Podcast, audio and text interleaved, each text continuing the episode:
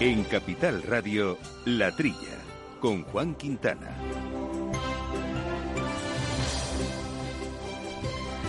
Arrancamos eh, el 2021 y espero que hayan tenido una excelente salida y entrada de año, especialmente la salida, porque creo que todos estábamos deseando que terminara. Eh, si bien es cierto que lo que no te derrota te hace fuerte, y para aquellos que no habéis eh, sufrido pérdidas de personas queridas o no habéis tenido que dejar vuestra actividad profesional, estoy convencido que superar esta crisis os nos fortalecerá. Pero el sector agrario es un claro ejemplo y ya lo hemos comentado en este programa 2020. Eh, ha sido muy duro con la espada de Damocles del Brexit pendiendo sobre nuestras cabezas.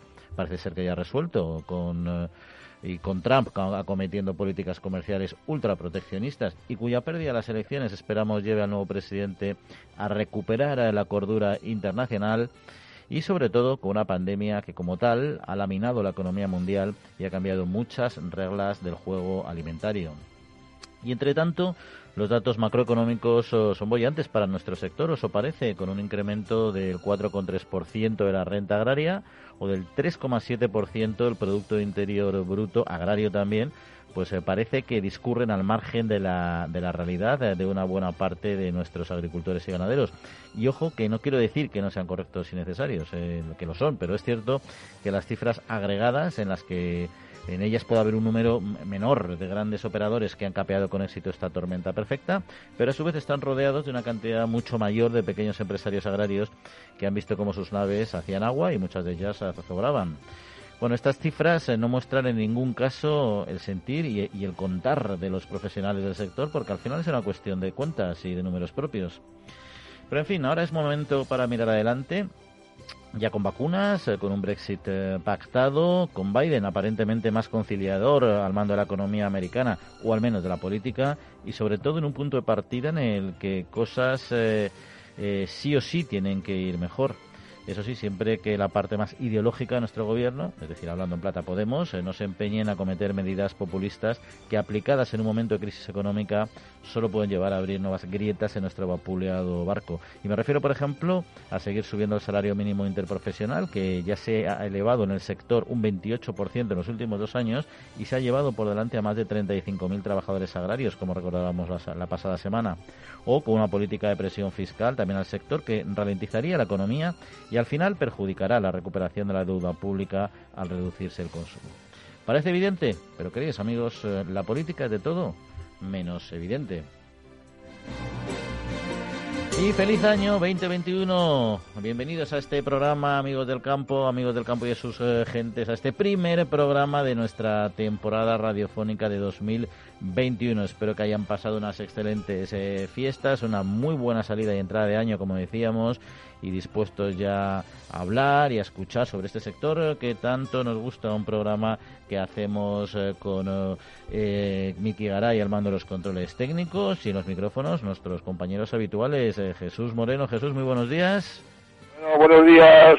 Y me he levantado con el pie derecho a ver si este 2021 es mejor que, vamos, mejor, con, poquito que sea mejor, es mejor que, que, el 20. Esperémoslo, yo, yo lo, deseo que sea así.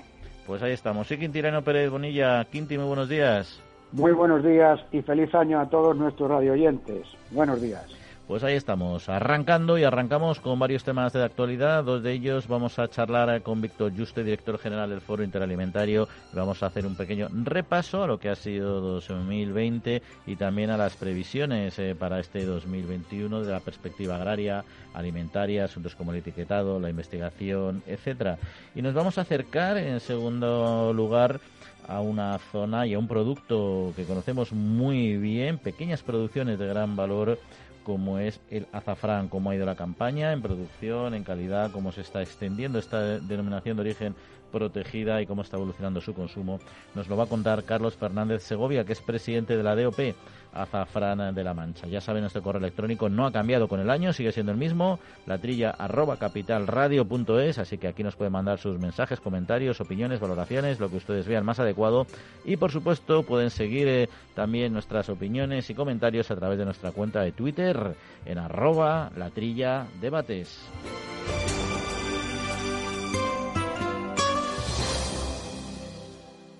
Amaneces antes que el sol y conviertes la tierra en frutos, y creas la lluvia, y superas plagas y tormentas, y peleas contra viento, granizo, y cada día empiezas de nuevo. Eres de una naturaleza especial, por eso hay un seguro especial para ti.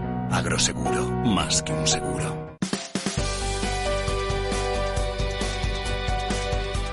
Pues vamos a empezar, como es habitual, con repaso de algunos temas eh, de actualidad y los comentarios eh, de Jesús eh, Quinti. Empezamos con el, la aprobación oficial de un tema importante, que es el reglamento transitorio que garantiza la continuidad del pago de las salidas de la PAC en 2021 y 2022 y quedó aprobado el pasado lunes 28 tras su publicación en el Diario Oficial de la Unión Europea. Esta norma asegura un marco estable al permitir la continuidad de estos apoyos los próximos dos años conforme a las mismas reglas del periodo 2014-2020 hasta la entrada al vigor de la nueva PAC el próximo 1 de enero de 2023 que todavía queda un ratito. Así que esta noticia al menos eh, se preveía, no es novedosa, aunque sea noticia, pero positivo para el sector, ¿no, Jesús? Hombre, es, una, es un tema, vamos, eh, de tranquilidad para, para los agricultores y los ganaderos, por lo menos ya, ya saben que estos dos años hasta que empiece el, nuevo el reglamento de los siete años después del 23, que estén tranquilos que van a seguir recibiendo las, ayudas, Hay un tema interesante en este Real Decreto de transitorio que yo yo creo que se ha, se ha puesto por, por petición española, que es relativo al aceite, ¿no? Viene viene un, un, artículo eh, referido a unas normas de comercialización de, para el aceite de oliva. ¿eh? Quieren un poco algo algo de, algo parecido a lo que ocurre con el vino, que se puedan retirar vino a la destilación. Bueno, pues esto incluye en este artículo de aceite que, que se puedan retirar temporalmente parte de la cosecha. No sé cómo lo harán, eh, si haciendo mm, desaparecer los aceites lampantes o, en fin, yo creo que esto luego habrá que desmenuzar eh, en qué consiste e-, ese artículo. Está referido exclusivamente a ver si poco a poco se va mejorando este comercio de, aceite tan programático que tenemos. Eh, Quinti. Sí, yo quería resaltar que dentro del reglamento aparece una novedad importante y es que dentro de los fondos FEDER se incorpora la, los denominados FEDER Next Generation, de los cuales eh, son cantidades que vienen precisamente como consecuencia de la, de la pandemia. Diríamos que son los fondos COVID, ¿no? Es interesante esta incorporación y a mí lo que me, me preocupa un poco es cómo se va a aplicar estos Feder Next Generation, sobre todo cuando dicen que el 37% de estas cantidades van a ir destinadas a medidas de bienestar animal, y medidas medioambientales y del clima. El 55% irían a inversión, explotaciones y desarrollo de explotaciones. Pero en Europa, como todos sabemos, existe una reglamentación comunitaria relacionada con el bienestar animal, que está establecida por los diferentes Estados miembros que han sido aprobadas a nivel de toda la Unión Europea. Entonces, ¿en qué va a consistir esta medida de bienestar animal para mejorar algo que ya está legislado? ¿Va a intentar modificar la legislación vigente? se van a dar ayudas, mm, no lo sé, no lo sé. El concepto de mejora en el bienestar animal cuando está efectivamente legislado este aspecto es lo que no termino yo de ver hasta dónde puede llegar el alcance de esta, de esta nueva, nueva situación. Pues veremos a dónde llega, donde sí ha llegado ya a término es eh, la ampliación de las superficies de nuevas eh, plantaciones eh, de viñedo, porque el Ministerio de Agricultura, Pesca y Alimentación lo ha fijado en 945 nuevas hectáreas permitidas para el 2021, con restricciones especiales en las denominaciones de origen Rioja, Chacolí y Ribera del Duero. La superficie para nuevas viñas el año próximo corresponde al 0,1% de las hectáreas plantadas eh, de viñedo en España, 39 de julio de 2020, según esta resolución. Bueno, poca superficie eh, nueva, ¿no, Jesús? Bueno, esto es un acuerdo que de hace años, ¿no? Eh, la Comisión, con, con, los informes previos de, todos los países, y entre ellos, claro, el, nuestro, que a, su vez consultó con todas las denominaciones de origen, se acordó que no podía subir las plantaciones nuevas en, eh, Europa eh, entre el 0 y el 1%. Y ese acuerdo, se, eh, ese decreto que, que, se fija para este año es el 0,1%. Tenemos alrededor de un millón de hectáreas, 900 y pico mil, pues el 0,1% resulta son de estas 945 hectáreas para toda España que se, se van a repartir entre varias de, de, origen. Viene incluso ya tiene decidido eh, eh, para, para cada sitio cuántas hectáreas, en la Ribera del Duero 100 hectáreas como máximo, eh, en fin, para, para el Sacorí, para La Rioja, cada, cada, en cada zona, de acuerdo con sus necesidades, se han repartido esas hectáreas. la, la, cuestión de fondo es que no que tiene que existir un, un equilibrio entre la oferta y la demanda, entonces los consejos reguladores no, no quieren que, que, que se aumenten mucho la extensión Mm, para que no pase la oferta sea mayor que, que, que, la demanda y se pueda mantener los precios y la rentabilidad. Este es el, Te perdemos un poquito, Jesús, está yendo un poquito peor. ¿Algo que añadir, Quinti, a este asunto? Me parece una buena idea, precisamente combinar lo que es la prudencia, la, no el aumento de la oferta para que la calidad del producto se mantenga con las características de nuestras denominaciones de origen. ¿no? Me parece interesante e inteligente no aumentar en exceso las superficies de producción. sí, me parece bien. Pues vamos, eh, Quinti, a un asunto ganadero y es que la propuesta lanzada por la Unión de Criadores de Toros de Lidia para abrir la puerta a ganaderías y otras asociaciones de caza reconocidas, eh, de raza de Lidia, perdón, reconocidas por el Ministerio y unir esfuerzos y trabajo, pues parece que ha muerto antes de nacer. Eh, ha habido falta de respuesta de las otras asociaciones eh, y se ha decidido, por tanto, retirar esta, esta propuesta. Hay que recordar que la UCTL lanzó un comunicado en noviembre a los medios y las redes sociales informando sobre su intención de formar un solo bloque ganadero en Bravo en vez de los cinco que existen en la actualidad para defender sus intereses, economizar gastos y hacerse, en principio, más fuertes eh, como, como sector. ¿Esto qué, qué te dice Quintiliano este asunto? Pues me preocupa el tema porque la llevanza de los libros genealógicos a través de las asociaciones es un tema indudablemente muy serio. El libro genealógico es lo que te garantiza la pureza de la raza, no solamente de la raza de Lidia, sino otra serie de raza como puede ser la vileña, la retinta.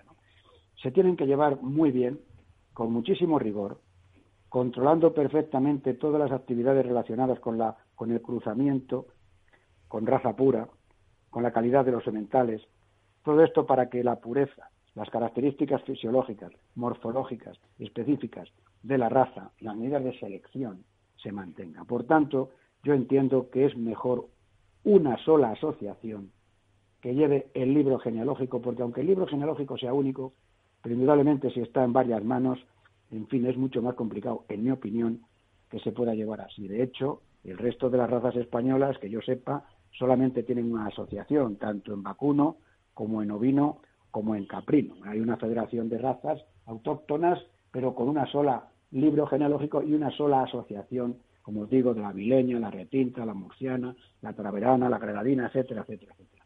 Por tanto, la idea de unificar, unificar las asociaciones en este sentido, yo pienso que es, en mi opinión, muy interesante. Habrá que limar asperezas, eliminar egoísmos particulares, pero el objetivo fundamental al final es la pureza de la raza y de esa forma es como mejor se como mejor se lleva, pienso yo. Jesús, un aficionado como tú a los toros. Eh, la, la, unión de criadores de todo de Lidia, pues es la más importante, eh, la, la, que, la que ha predominado y, y por lo visto sigue predominando en España. No era normal que hubiera por ahí otras asociaciones que fueron saliendo, ¿no? Como aquellas asociaciones que de ganadería de, segunda se hicieron se hicieron méritos para ser de primera y eso eso es la asociación. En fin no es lógico que en un país como España pero hay hay, hay una cuestión de, fuerza entre, entre los ganaderos de élite por así decirlo no el grupo de, Salamanca y los andaluces no claro esto por lo visto en la asamblea general de la Unión pues se, se tomó e, e, ese acuerdo cuando no iba en, el orden del día. De esto es de lo, de lo que se quejan los que están en contra de esta unión. Yo estoy con Quinti, con no claro, que, que, que, esta unión sea, sea, sea, única, no, no, no, no, es, no es una cosa lógica que haya, que, que haya, porque claro, lo fundamental, lo del libro, claro, pues cinco libros, o sea, cinco organismos llevando los libros genealógicos, pues no, no, no es lógico. Yo, yo creo que esto se va a retomar de, en lo sucesivo para bien de, de, una única unión de criadores de toros de Lidia. Y ya para, tenemos a nuestro primer invitado ya al teléfono, no lo quiero hacer esperar mucho, así que un comentario rápido, Quinti, Jesús también, eh, si te interesa hablar de ello, sobre lo que está pasando en Francia, que el gobierno francés extendió el sacrificio preventivo de aves de corral a un centenar de municipios de Francia, todos ellos en el sur del país, para evitar la propagación de la gripe eh, aviar, localidades tanto en las Landas, a unos 50 kilómetros de la frontera española, por el País Vasco, como en el departamento de los Pirineos Atlánticos. Bueno, yo os resaltar que las medidas se establecen antes de que aparezca la enfermedad. En relación con otras pandemias y otras situaciones epidemiológicas, a nivel veterinario y a nivel mundial, cuando aparece un problema como el caso de la gripe aviar, previamente ya se han establecido las normas. Los gobiernos no tienen que pensar, simplemente tienen que cumplir normas establecidas a nivel mundial. Y eso es una enorme ventaja para erradicar las enfermedades animales. No sé por qué no se puede poner en marcha algo parecido a nivel de enfermedades de la especie humana, particularmente la gripe aviar, que alguna de las cepas pudiera ser potencialmente patógenas para la especie humana. Pero en este sentido, como digo, lo importante es que se adelantan. En España, si apareciera un brote, ya sabemos lo que hay que hacer, porque ya está legislado, ya está establecido a nivel mundial. No hay que empezar con elucubraciones que solamente nos llevan, desafortunadamente, a que la enfermedad vaya apareciendo más rápidamente. Es mi opinión rápida. Jesús, ¿algo que añadir o cambiamos de tema? Hombre, que es lógico que, que tengan miedo en el País Vasco, que hay 50 kilómetros en las landas, que es donde ha aparecido eh, esta enfermedad, ¿no? Hay, que, hay que estar atentos con esta sensibilidad que hay ahora mismo de, epidemias eh, eh, perseguida por, por, el famoso COVID. Hay que estar muy atentos y tomar las medidas preventivas necesarias. Es que implica a, a las granjas, o sea, a los productores, a los veterinarios, a los laboratorios y a todos los profesionales y mataderos implicados en la, en, la producción aviar. Pues seguimos aquí hablando de campo, en la agricultura, en la agricultura y de agricultura aquí en la trilla de Capital Radio. En CaixaBank reforzamos día a día nuestro firme compromiso con el sector agrario y lo hacemos a través de nuestras cerca de mil oficinas Agrobank y 3.000 expertos agrarios que ofrecen asesoramiento especializado a todos y cada uno de nuestros clientes. Agrobank, pasión por el mundo agro. El Foro Interalimentario trabaja por conseguir los mejores productos con la máxima calidad a los mejores precios, velando por garantizar la seguridad de la cadena alimentaria sostenible desde su origen hasta que los productos llegan al consumidor. Para ello cuenta con el compromiso de las empresas que lo integran, que apuestan por la seguridad, la calidad, la investigación, la innovación y la justa retribución de todos los agentes de la cadena.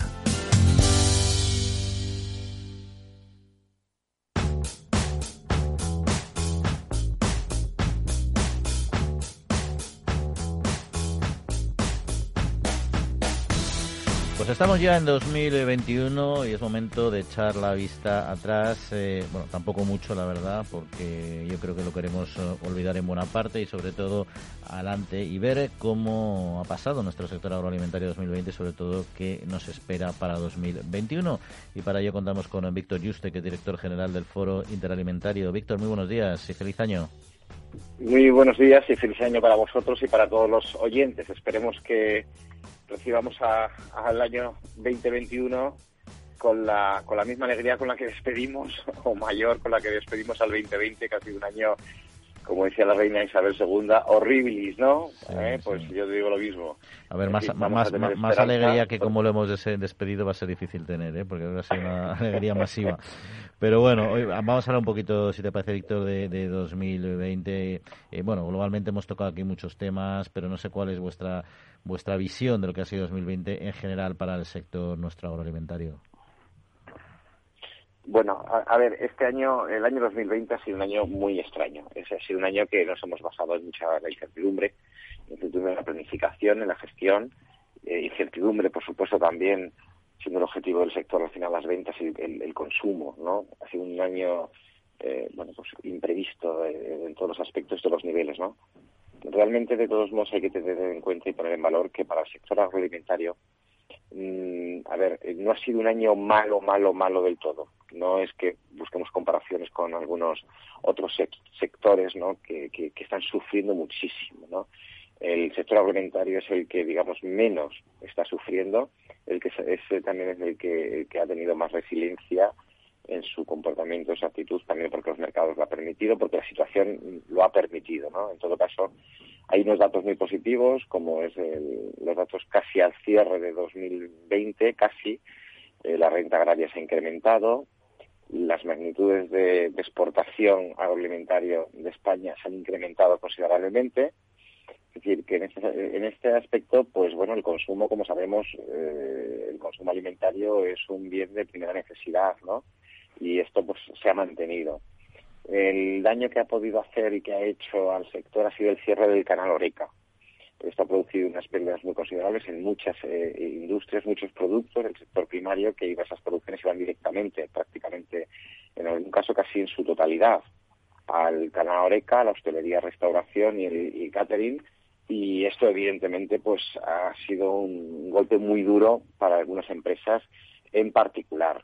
¿Eh? Eh, en todo caso, a nivel general, y salvando, insisto, ¿eh? algunos eh, aspectos, algunas industrias, algún negocio muy concreto por el tema del, cierre de Canaoreca, no ha sido un, año malo del todo. ¿eh? Y además hay que tener en cuenta que también hemos logrado cerrar la negociación de la PAC, nos guste o no, ya tenemos una PAC, ya tenemos un presupuesto, vamos a decirlo así, primero el presupuesto, falta la estrategia nacional, pero el presupuesto ya lo tenemos y por tanto no nos queda otra ahora que trabajar para eh, seguir pues en, el camino de la innovación, en el camino de la digitalización, en el camino de la sostenibilidad, son retos que están ahí y por supuesto eh, un objetivo último y es la rentabilidad fundamentalmente del sector agrario. Tenemos que lograr que el sector agrario sea rentable para los productores, rentable para que puedan realizar inversiones eh, y rentable para que puedan mantener todo aquello que todos sabemos como es la protección, el cuidado del medio rural, evitar la despoblación, cuidar el medio ambiente y esto solo se hace si tenemos de aliados al sector eh, al sector agrario, al sector primario. Y luego eh, comentabas lo de la PAC, eh, también hace escasos días eh, se nos, nos, hemos quitado ya de encima la cabeza la espada Mocles del Brexit. Bueno, veremos cómo se, se, se, traduce eso en medidas concretas, pero al menos al final ha llegado a un acuerdo. Entiendo que muy positivo para nuestro sector a nivel global. bueno, vamos a ver, el, estamos hablando ya de comercio internacional es que casi el Brexit, que, que por desgracia es una mala noticia, es una mala noticia que un país miembro de la Unión Europea se quiera salir, y además por, por, referéndum, ¿no? Por, por decisión de la población de sus habitantes, es una, es una noticia triste. Pero una vez que se ha producido las negociaciones que hemos visto en los últimos días, eh, ya es una realidad, realmente el Brexit entra dentro de los problemas, conflictos o trabajos de comercio exterior. Es decir, eh, asimila el Brexit con los aranceles del gobierno de los Estados Unidos, que esperemos que la nueva administración norteamericana eh, bueno, pues pueda, pueda suprimirlos. Pero también unimos al veto ruso, que ya llevamos muchísimos años ya con, con, el veto ruso, parece que nos hemos acostumbrado, pues ahora tenemos que lidiar, si me lo permite, con un símil taurino, tenemos que lidiar ahora con el Brexit. A, eh, ¿A España va a perjudicar? Sí, ahí están los, el volumen de, los millones de euros que pues, España exporta a, Reino Unido. En todo caso, también hay que tener en cuenta que eh, pagos eh, y exportaciones es, positiva hacia España. El Reino Unido va a ser muy, va perjudicado. Eh, en nuestras producciones, las más perjudicadas posiblemente sean frutas hortalizas. Mm, hay que ver a ver cómo se implementa ahora, sobre todo los controles, controles aduaneros porque bueno esa rapidez, esa, esa agilidad con la que España eh, en menos, menos de 24 horas desde que se cogen del campo las producciones en frutas y hortalizas eh, estaban en los mercados, en los lineales de los supermercados de las tiendas del, Reino Unido, pues esto ahora a ver a ver cómo se va a producir con la misma calidad con la que con la que llegaban pues vamos a ver, mm, yo esto ya sí que lo, eh, una vez que parece ser que se ha confirmado que no va a haber aranceles, pues eh, el problema estará en el paso de la aduana, los controles fronterizos. Mm, yo creo que por la, si me lo permitéis, con la, por la cuenta que le tiene al Reino Unido, no creo que ponga muchas pegas a la exportación de los productos de la máxima calidad y máxima seguridad alimentaria que tiene este país, que produce España. No creo que se pueda permitir ese lujo eh, el Reino Unido de, poner alguna traba a, esa, esas exportaciones, ¿no? Y más porque va en perjuicio de sus propios consumidores. Con lo cual vamos a ver los primeros meses, enero, febrero y marzo, a ver cómo se produce la operatividad de ese Brexit y bueno, en todo caso sí que habrá algunas circunstancias, de, pero repito, de comercio internacional, de comercio exterior que nos afecte, pero no creo que más más mm, de lo de lo de lo operativo, ¿eh? no creo que más por la cuenta que le tiene sobre todo al Reino Unido. ¿eh? Oye, eh, y, y, Víctor, eh, yo creo bueno todos los eslabones de la cadena alimentaria se han tenido que adaptar, pero quizá el que puede haber aguantado más presión ha sido el de la distribución, ¿no? Por todo lo que ha supuesto de, de motor de, de, gestión de productos alimentarios ante una España parcialmente o totalmente confinada en un momento determinado, ¿no? Eh, ¿Va a suponer esto un cambio en lo que es eh, nuestro nuestro modelo de alguna manera? Eh, ¿Ha supuesto muchos cambios también en este año 2020 para la distribución española?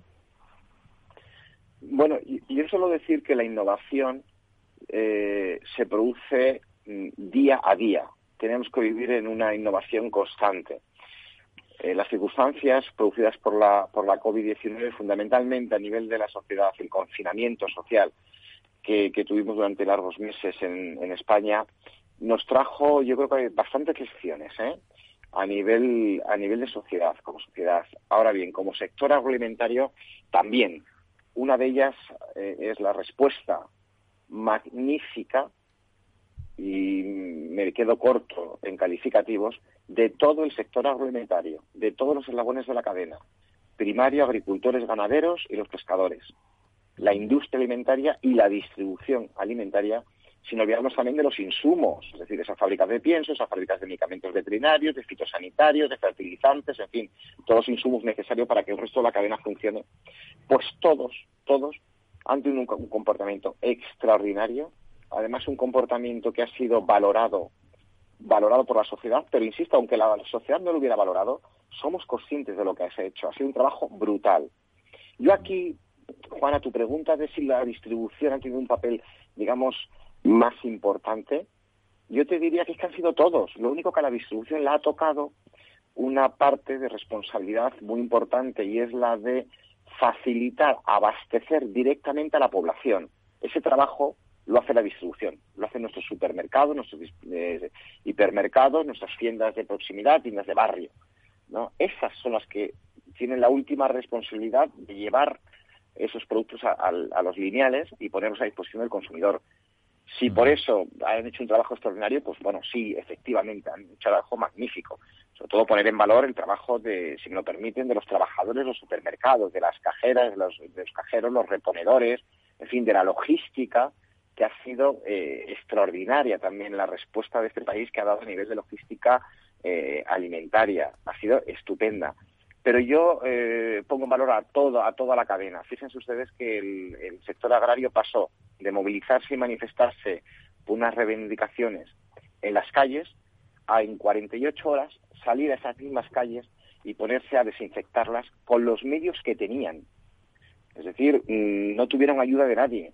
Si recordamos los primeros EPIs que llegaron a los cuerpos y fuerzas de seguridad, que llegaron a los hospitales, a los centros de salud y a las residencias de nuestros mayores, fueron EPIs que venían del sector primario y de la industria alimentaria, de los cuales estábamos acostumbrados a usarlos desde hace más de 20, 25 años. Entonces, mm, los primeros, eso mm, fue un gesto de responsabilidad, ya no digo de generosidad, sino fue responsabilidad. No se planteaba nadie ni pensaba qué pierdo yo, qué gano yo sino todo lo que tengo lo voy a entregar hasta que luego la situación ya se normalizó a nivel de los EPIs y, ya, bueno, pues tuvimos un, abastecimiento más constante y más seguro. Pero esa respuesta de toda la cadena, con los EPIs, con la producción de alimentos, eh, haciendo turnos de 24 horas en la industria alimentaria, eh, los, mm, bueno, las dificultades que tuvieron en los primeros días, las primeras semanas, tuvieron el sector primario para el desplazamiento de los jornaleros a los campos para hacer la recolección, para ir a las fincas, esos jornaleros que solían ir en, furgonetas de cinco, seis, siete personas, porque bueno, ni entra un autobús por esos caminos muchas veces, caminos rurales, y muchos de esos trabajadores pues no tenían, como todos sabemos, no tenían vehículos propios, otros no tienen carne de conducir. Entonces, ese sistema, mm, bueno, pues produjo muchos obstáculos con, con impedimento de ir más de una o dos personas en un, en un automóvil, ¿no? a pesar de todos esos, de esos obstáculos, yo creo que respondió todo el sector y no pondría el foco en uno más que en otro. Cada uno hizo lo que tocaba en el lugar que estaba y en el momento en el que estaba. Y las felicitaciones realmente va para todo el sector, sabiendo que, por supuesto, eh, muchas de las cosas que nos hemos encontrado y que hemos tenido que implementar han venido para quedarse. Eso pues también ha servido para un revulsivo para la industria, ha sido un revulsivo para la distribución, tener planes de contención y algunas cosas, pues evidentemente, eh, no solo se van a quedar, sino ha venido para mejorar de cara al, de cara al futuro, no solo por próximas, esperemos que no pandemias, sino realmente por el trabajo interno de las empresas. ¿eh? Muy bien, Víctor Yuste, pues muchas gracias por esta visión y además positiva, efectivamente, lo que ha hecho nuestro sector. Que pases, eh, que tengas muy buen año sobre todo y vaya todo fenomenal para, para nuestro sector y para el foro también, como así debe ser. Un saludo.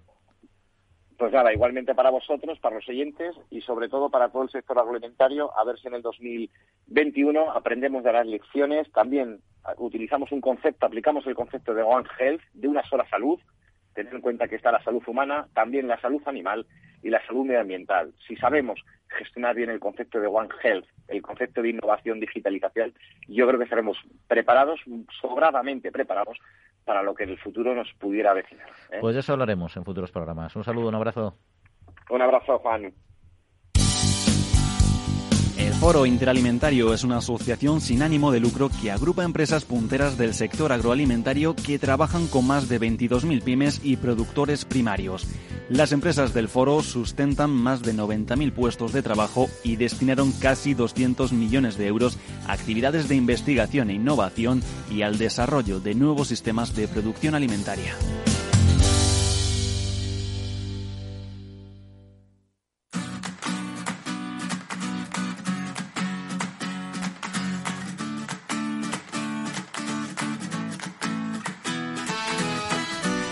Bueno, pues interesante la perspectiva y la visión eh, de este sector comprometido que nos ha trasladado eh, Víctor Juste, pero hay otros asuntos tan conflictivos, eh, Jesús, nos vas a tener que explicar qué es lo que está pasando en la denominación de origen de, denominación de origen Jerez al equiparar al fino con la manzanilla. Tras un año de constantes enfrentamientos, la decisión del Pleno de equiparar estos dos alimentos, el fino y la manzanilla, ha provocado la indignación de bodegas eh, de Sanlúcar, que advierte que no solo peleará por rectificar este acuerdo, sino que amenaza con romper la denominación de origen para no acatar este tipo de decisiones. Es un tema arrastrado de atrás, ¿no?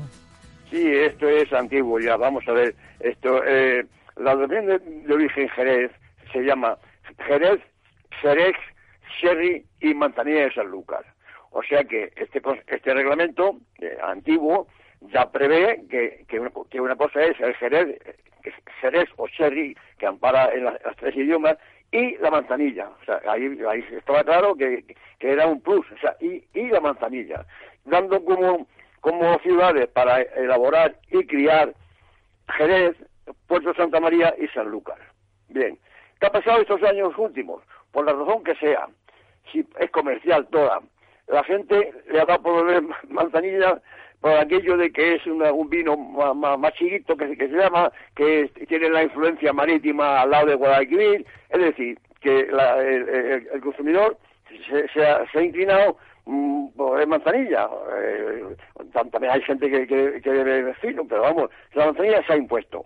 Esto ha entrado un poco en los celos de, de, la bodega de, de, Jerez, que también si quieren poner una bodega en, San Lucas y, y, hacer manzanilla. O sea que, y, de hecho lo, han hecho, pero tienen que irse a San Lucas.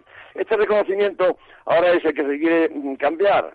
Por otra parte, también que sepan em, los oyentes que eh, esas tres zonas de elaboración y crianza que he mencionado, eh, luego reconoce el reglamento cuatro o cinco zonas de producción, no de crianza, que son Lebrija, Trebujena, Rota, Chipiona, Puerto Real y Chiclana. Allí se puede hacer vino, vino, vino sin, sin, sin, sin añadir alcohol, vino, vinos base, que se vende, que, que se, se venden, se vienen vendiendo a las bodegas de crianza. Bueno, pues esta esta resolución que ha aprobado el Consejo es que esos pueblos también pueden hacer vino de crianza. O sea que el reparto de, la plata del vino se, se, va a extender para más. Yo preveo que va a ser un camino largo, porque ahora lo quieren mandar a Europa. Europa va a decir, señores, ustedes dijeron hace años que era fino, que era Jerez y luego manzanilla. Eh, ¿Cómo se demuestra que son, que son vinos iguales? Que es lo que dice ahora la, Asamblea, que son vinos iguales, que no hay diferenciación. Mm, yo creo que aquí se, se prevé un camino largo y vamos a tener discusión para rato. ¿eh? Quinti, ¿a ti qué te gusta más, el fino o la manzanilla? Yo preguntaría al enólogo experto Jesús qué diferencia hay entre el vino, el fino y la manzanilla, porque como yo soy de Toledo, yo soy más bien del vino de castellano manchego, ¿eh? de denominación de origen castellano manchego, quizás Rioja. Explícamelo, Jesús. Hay, hay que ser muy, muy, muy, muy, muy experto y muy, muy catador y muy entendido para, para diferenciarlo, ¿no?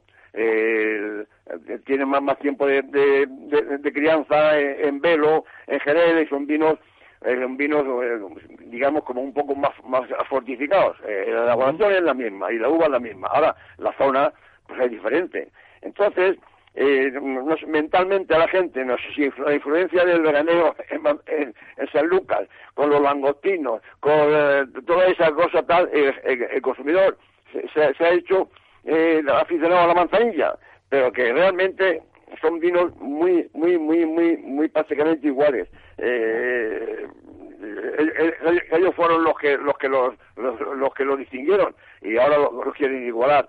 a tu pregunta en concreto hay que ser muy experto para diferenciar un fino de Jerez de una manzanilla de salud. A ver si termina el confinamiento y nos lo explicas prácticamente. Ahí está, eso, es lo que esperamos. Oye, por cierto, ¿recordáis que estuvimos hablando de, del conflicto que había legislativo, básicamente, y operativo también en cuanto al aturdimiento de animales por motivos religiosos? Porque, bueno, determinadas costumbres de religiones como la musulmana o, o el judaísmo pues no cumplían estrictamente con las normas impuestas en Europa, ¿no? Pues al final el Tribunal eh, de Justicia ha dictaminado de la Unión Europea ha estimado que un Estado miembro puede legislar una normativa que imponga en el marco del sacrificio religioso un procedimiento de aturdimiento reversible que no provoque la muerte del animal y además señala que los Estados miembros pueden imponer una obligación de aturdimiento previo a la matanza que sea aplicable también en el caso del sacrificio prescrito por ritos religiosos, siempre que se respeten los derechos fundamentales consagrados por la Carta de los Derechos Fundamentales eh, de la de la Unión Europea. No sé este tema que es eh, complejo, no sé si así veis que queda adecuadamente resuelto, Quinti. Es un tema delicado y es un enfrentamiento entre los derechos de las personas y los derechos de los animales. la libertad religiosa, indudablemente, que está reconocida en Europa, pues prevé que hay algunos tipos de ritos ritos religiosos en el sacrificio, fundamentalmente para judíos y musulmanes, que de alguna manera eh, sacrifican al animal por un procedimiento muy muy cruento, el degollamiento, ¿no? Y muerte por, por eso, por sangría. Entonces, ¿qué ocurre? Que el animal en ese momento, pues lógicamente está sufriendo. ¿Qué es lo que hay que hacer? Buscar un tipo de aturdimiento previo o que durante el tiempo del degollamiento el animal no sufra, aunque luego ese aturdimiento sea reversible y permita que el animal muera consciente pero de alguna forma ya sin tanto sufrimiento como el que se produciría de la otra manera. Es un tema muy conflictivo, muy delicado y de alguna forma los, el Tribunal de Justicia se ha sacudido el polvo y ha dicho que cada país miembro hmm, se lo monte como pueda, como siempre, ¿no? y claro, eso es lo que, lo que al final pues no está bien. made in Europa, como suele ser, ¿no? claro, claro. Problema, gordo, lo distribuimos bueno, también, también en la política nacional pasa mucho eso, que al final cuando el problema luce lo asume el Estado, cuando, cuando hay ciertos riesgos, eh, y lo estamos viendo recién en estos últimos días. Pero bueno, Jesús, ¿querías comentar algo sobre este asunto? Hombre, yo, yo quiero preguntarle al, al doctor Quintiliano Pérez Bonilla que me explique qué es un, un aturdimiento reversible, o sea, que te aturden y luego te desaturden. Eh, que no dura, o sea, que te permite en el momento del sacrificio como tal, ¿eh? pues tú no, el animal indudablemente no sufre porque está aturdido, pero el aturdimiento, en lugar de durar hasta el final, hasta, hasta la muerte del animal, hasta la muerte del animal, de alguna forma eh, es más corto. El periodo de aturdimiento es más corto, con lo cual el animal moriría, digámoslo, consciente, pero sin sufrimiento, con menor sufrimiento porque ha sido aturdido en el momento del degollamiento, en el momento del imagínate, bueno, lo que es un cordero, ¿no? Eh, colgado y cortado el cuello. Bueno, pues en ese momento antes se le aturde, y después se le desaturde, se le, por eso se dice aturdimiento reversible, para que cuando muera, muera consciente de que está muriendo, si es que es así. Más o menos, es una opinión para profanos, una, para que lo podamos entender. ¿no? Queda, queda claro dentro de la complejidad. No, no, sí, el tema, del, retorcimiento del asunto. El tema tiene tela, sí. Pero, pero bueno, vamos a pasar a un último mm, tema que además si me gustaría, Quinti, me gustaría que nos explicaras un poquito si lo, si lo conoces, que es el Real Decreto sobre la aplicación de purines que entrará en vigor en, dentro, yo creo que es en, dos, en 2000, no recuerdo exactamente la fecha, 2000 21, me parece que 21, ¿no? no sé si es 21 o 22, no me acuerdo. Sí, exacto. Pero bueno, el, tema es que hay un debate, sobre todo en la zona de la cornisa cantábrica, eh, en Asturias en particular, pero también en Galicia, porque consideran que este Real Decreto sobre la aplicación de purines, tal como está redactado, puede hacer inviable las pequeñas explotaciones. Y recuerdan eh, muchos datos ¿no? sobre este imposible cumplimiento, imposible cumplimiento, como decir que inyectar purín en la tierra exige utilizar maquinaria pesada que esa maquinaria pesada en la mayoría de la superficie no se podría no se podría manejar también teniendo en cuenta las pendientes, los días de lluvia, etcétera, ¿no? U otras el alejamiento de los apilamientos de estiércol de las casas más cercanas a muchos kilómetros, es decir, determinados temas que ellos plantean que va a hacer inviable este la aplicación de este Real Decreto. No sé tú cómo es complicado, es complicado porque efectivamente la normativa prevé que los purines se tienen que enterrar. Se van a utilizar tractores con cubas de purín que te va a permitir que el producto, el purín, salga por una especie de, como si fueran araos, ¿eh? donde efectivamente se está arando la tierra y se inyecta el, purín en la tierra. ¿Eso qué significa? Pues que necesitas unos aperos de unas características especiales, muy grandes, de unas dimensiones importantes, con unos tractores también de una complejidad, una potencia fuerte, y a lo mejor la orografía de lo primero, pues posiblemente se tendrán que poner de acuerdo para que exista un solo tractor con un gestor de purines, una empresa gestora de purines que sea capaz de distribuir los purines a las diferentes fincas, finquitas, parcelas. De Eso ya se está haciendo en España, en muchos sitios. ¿eh? O sea que a nivel nacional hay empresas especializadas que se encargan de recoger el purín de las explotaciones ganaderas, ellos se encargan de gestionarlo, llevarlos a las fincas y utilizar la, tecnología adecuada. Y por ahí es por donde tiene que ir el, camino, ¿no? Que haya empresas gestoras especializadas en el tema, porque si no cada pequeña parcela no va a poder, no va a poder. Y luego, bueno, la orografía, pues de alguna forma eh, será un problema de cuestión de que la propia maquinaria se adapte o también se está utilizando, eh, yo que sé, cosechadoras y tractores en barreras y en otras situaciones. O sea, yo veo que es un tema de acoplamiento en el tiempo y de utilizar un gestor de purines a nivel global que sea el que se encargue de hacer las labores para todos los dueños, los pequeños propietarios de las parcelas. Otra solución no tiene, en mi opinión. Eh, Fíjate, sin, sin habernos sin habernos hablado previamente, estoy totalmente de acuerdo con Quinti. Eh, pensando en todo este problema que, ha mencionado, yo enseguida he pensado en una, en una mancomunidad como las que existen en España, mancomunidad que hay en, los pueblos, que una empresa de basura recoge toda la basura en la, mancomunidad. O sea, tienen servicios que no pueden afrontar un solo pueblo, los afronta eh, la mancomunidad, que es lo que está diciendo Quincy de una gestora. Pues eso es lo, lo que tienen que hacer, una mancomunidad de gestión de purines y estiércoles porque claro, como, como dice, claro, eh, una máquina grande, pesada, para inyectar purines en el suelo no lo puede hacer un granjero que tiene tres vacas y, cinco cerdos. Eso es obvio. Pero claro, las autoridades de, esas zonas ya podían moverse, las consejerías de Agricultura y compañía, moverse en ese sentido e iniciar estas gestiones para una comunidad o una gestora de purines eh, a nivel de la, de la cornisa, vamos, donde tengan estos problemas. Bueno, pues último asunto que quería tratar en este bloque y son datos um, de consumo, de consumo a nivel europeo, la Unión Europea, donde los hogares gastaron en 2019 más de 956.000 millones de euros en alimentos y bebidas no alcohólicas, lo que traduce, se traduce en el 13% del gasto total del consumo, según datos que ha publicado la Oficina eh, Europea de Estadísticas eh, Eurostat.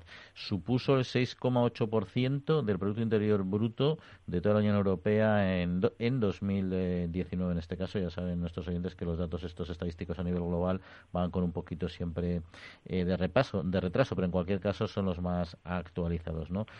Eh, 13% del gasto de consumo total, la tercera categoría a la que más dinero dedicaron los europeos, solo por detrás de los gastos asociados a la vivienda, al agua, la electricidad, el gas y otros combustibles que representaron el 23,5%. Tampoco son datos que sorprendan mucho, ¿no?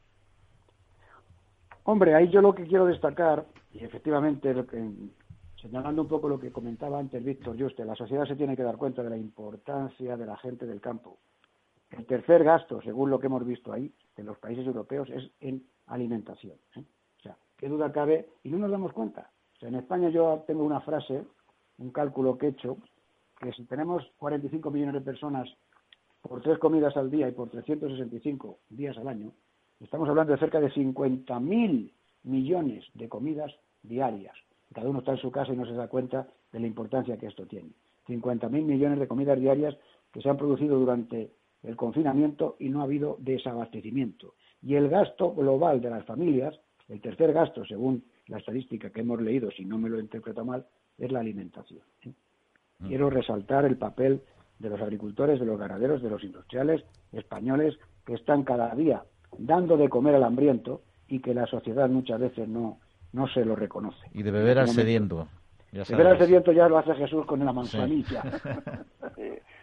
y oye, lo, lo, que está claro que aquí que, que, aparece el agua, la, electricidad y el gas, aquí eh, mantener una casa es que es que la monta estos últimos años, el recibo del gas, el recibo de agua, el, agua caliente, la electricidad, y es curioso que se gaste mucho más en eso que en comer y, beber como Dios manda y con arreglo a, las normas. ¿eh? Yo, a mí me llama la atención que se gaste más en eso que, en comer. Bueno, pues vamos a hablar, el eh, siguiente tema que nos va a ocupar, un tema que alimentario, que nos gusta mucho, en pequeña escala la producción, pero eh, de gran valor, que es el azafrán, y de ello vamos a hablar, vamos a hablar de ello en un instante. Más de 7.000 agricultores y agricultoras de Tanzania ya reciben ayuda de la ONG Agrónomos Sin Fronteras. Formación, tecnología, tutelaje y asesoramiento agrario dan un futuro a los que más lo necesitan. Conoce nuestros proyectos en www.agronomosinfronteras.org y si te gustan y eres una persona solidaria, puedes hacer tu donación a través de nuestra página web, porque con poco hacemos mucho. www.agronomosinfronteras.org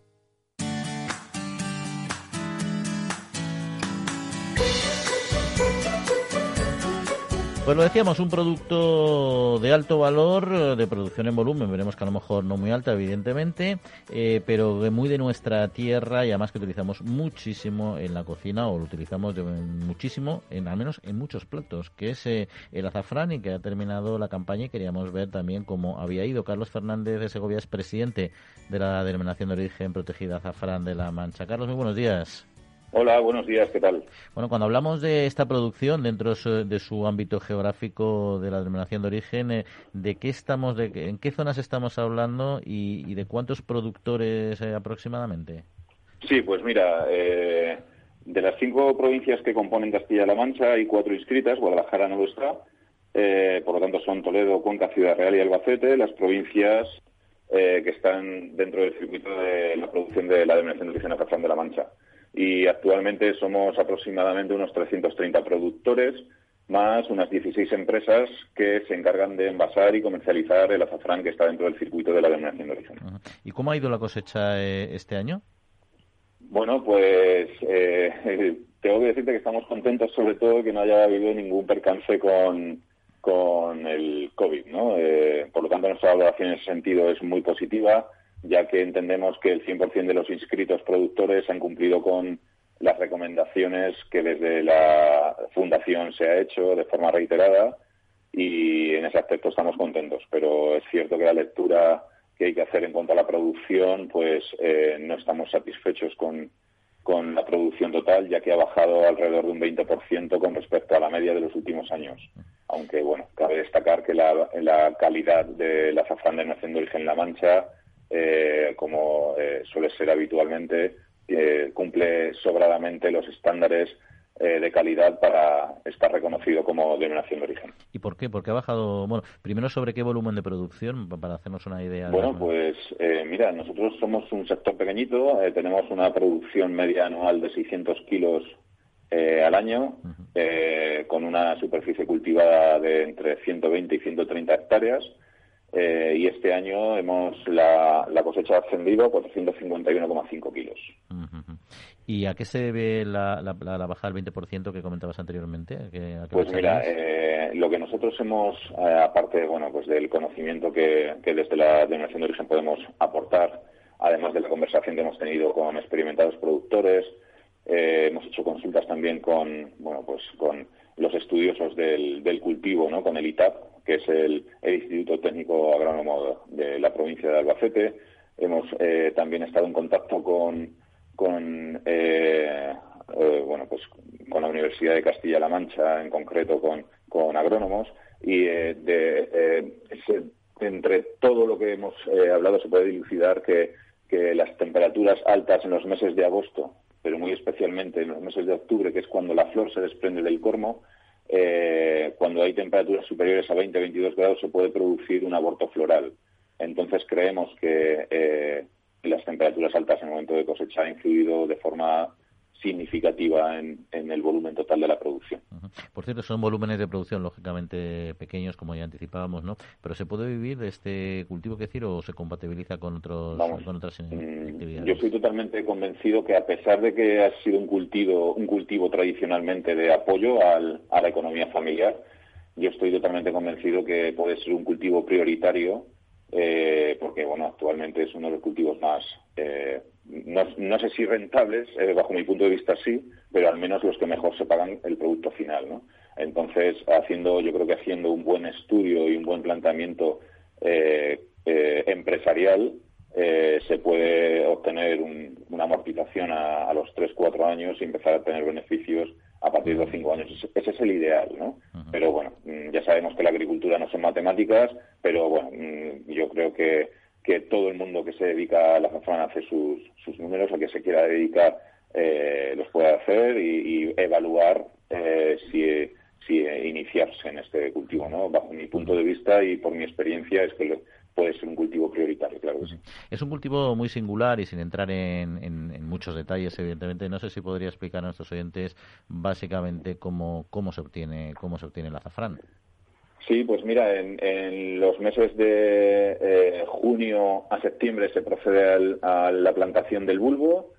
Eh, a partir de finales de octubre, principios de noviembre, empieza a florecer eh, cuando termina la cosecha. Bueno, eh, cuando florece es cuando tenemos la campaña, recogemos la flor todos los días. Eh, ese mismo día procedemos a extraer las hebras en el desbrizne y ese mismo día también aplicamos una fuente de calor para deshidratar las hebras y ya quedan convertidas a especia. Es importante hacer todo ese proceso por jornada a diario para cortar el proceso de oxidación natural de la hebra y obtener pues las calidades que obtenemos en Castilla-La Mancha. ¿no? Después eh, entra en el proceso vegetativo eh, en el que la hoja es protagonista del cultivo durante varios meses, hasta el mes de mayo aproximadamente que se seca y, bueno, a partir de ahí el bulbo entra en un estado latente que es cuando se puede manipular y vuelve a empezar. Entonces, ese es el proceso a grandes rasgos que tenemos de nuestro cultivo. ¿Y cómo está evolucionando el consumo del azafrán? Bueno, pues la tendencia, los datos que tenemos de los últimos años es muy positivo. Eh, eh, la curva que representa las ventas eh, es una curva ascendente y, bueno, pues especialmente en los últimos dos o tres años la demanda es bastante superior a la, a la capacidad de producción que, que tenemos. Entonces, bueno, estamos estos estos varapalos que tenemos como esta cosecha nos afectan de forma eh, muy sensible porque, claro, el mercado ya no es llegar al mercado, sino es mantenerlo. Entonces, la, eh, es cierto que la calidad de nuestro azafrán está asumido por el mercado global, eh, pero claro, tenemos que mantener la, capacidad de, de, suministro. Entonces, bueno, estamos en ello, estamos en ello. Pues Carlos Fernández, presidente de la DOP Azafrán de la Mancha, muchas gracias por acompañarnos y feliz año, sobre todo, importante para usted, su familia y para su sector. Pues igualmente, muchas gracias por interesaros por nuestro trabajo. Estamos a vuestra disposición cuando queráis y, feliz entrada de año a todos. Manteniendo la tradición, las bodegas Brovalero elaboran vinos personales con identidad propia en pleno corazón de la Mancha. De sus viñedos y de su incondicional compromiso con el medio ambiente se obtienen los mejores vinos ecológicos de gran reconocimiento internacional. Disfruta tú también de un vino ecológico excepcional con denominación de origen. Bodegas Brovalero. Accede a su tienda online en www.brovalero.com.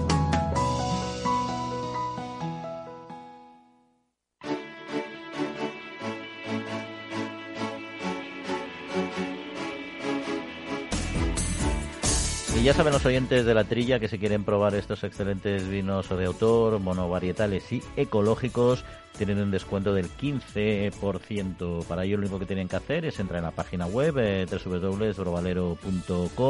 eligen los vinos que les gusten, los compran y cuando los vayan a pagar les pedirán en el cupón de descuento eh, un, lo que tecleen eh, el, cupón, que en este caso ya saben que es la trilla, todo seguido y en minúsculas, la trilla, todo seguido y en minúsculas y la aplicarán automáticamente este descuento del 15%. Y continuamos, por cierto, Quinti y Jesús, los dos eh, muy manchegos, bueno, no, no sé si vuestra zona en concreto es de producción de azafrán, pero un producto pequeñito, pero de gran interés. Sí, sí, sí, sí, además, no solamente en cantidad, que es pequeñita, pero la calidad y sobre todo que ha inspirado a cantadores, ha inspirado eh, zarzuelas, la rosa de azafrán, y es la cultura manchega, sí señor, es así.